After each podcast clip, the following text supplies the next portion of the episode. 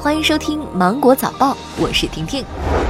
作为二零一九年最后一个节假日，今年的国庆黄金周势必将会迎来一场全民流动的盛宴。文化和旅游部的数据显示，二零一八年十一假期，全国共接待国内游客七点二六亿人次。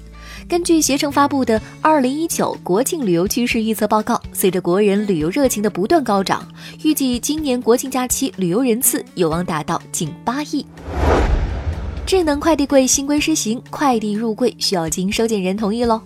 由交通运输部发布的《智能快件箱寄递服务管理办法》昨天开始实行。办法规定，使用智能快递箱投递快件，应当征得收件人同意。投递快件之后，应及时通知收件人。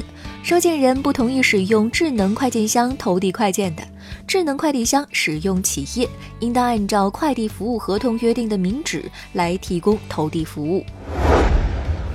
马化腾奖中国女排三百万。九月二十九号，中国女排获得二零一九年女排世界杯赛的冠军。赛后，腾讯作为赞助商为女排举办庆功宴，并当场发了三百万巨额奖金。此前，在二零一八年亚运会夺冠之后，马云为女排现场清空了购物车。二零零九年，许家印拿出了两千万成立恒大女排，请回郎平执教，支持中国女排走出低谷。十月一号起，日本消费税将从当前的百分之八上调至百分之十。对于外国游客，若选择在免税店购物，则影响不大；其他情况则需要注意价格的变化。日本很多商品和服务将会迎来涨价潮，价格的显示方式也有所调整。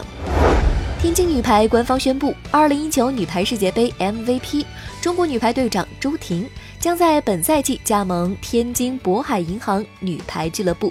朱婷将会代表天津渤海银行女排参加2019至2020中国排球超级联赛及2019世界女排俱乐部锦标赛。2016年，朱婷加盟土耳其瓦基弗银行俱乐部，开启留洋生涯。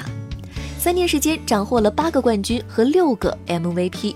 朱婷表示，三年时间，我自己都能感觉到自己的心智慢慢变得成熟。此次选择回归排超联赛，也是为了更好备战明年的东京奥运。朱婷加油，中国女排加油！那好了，今天的新闻就是这样，明天见喽，拜拜。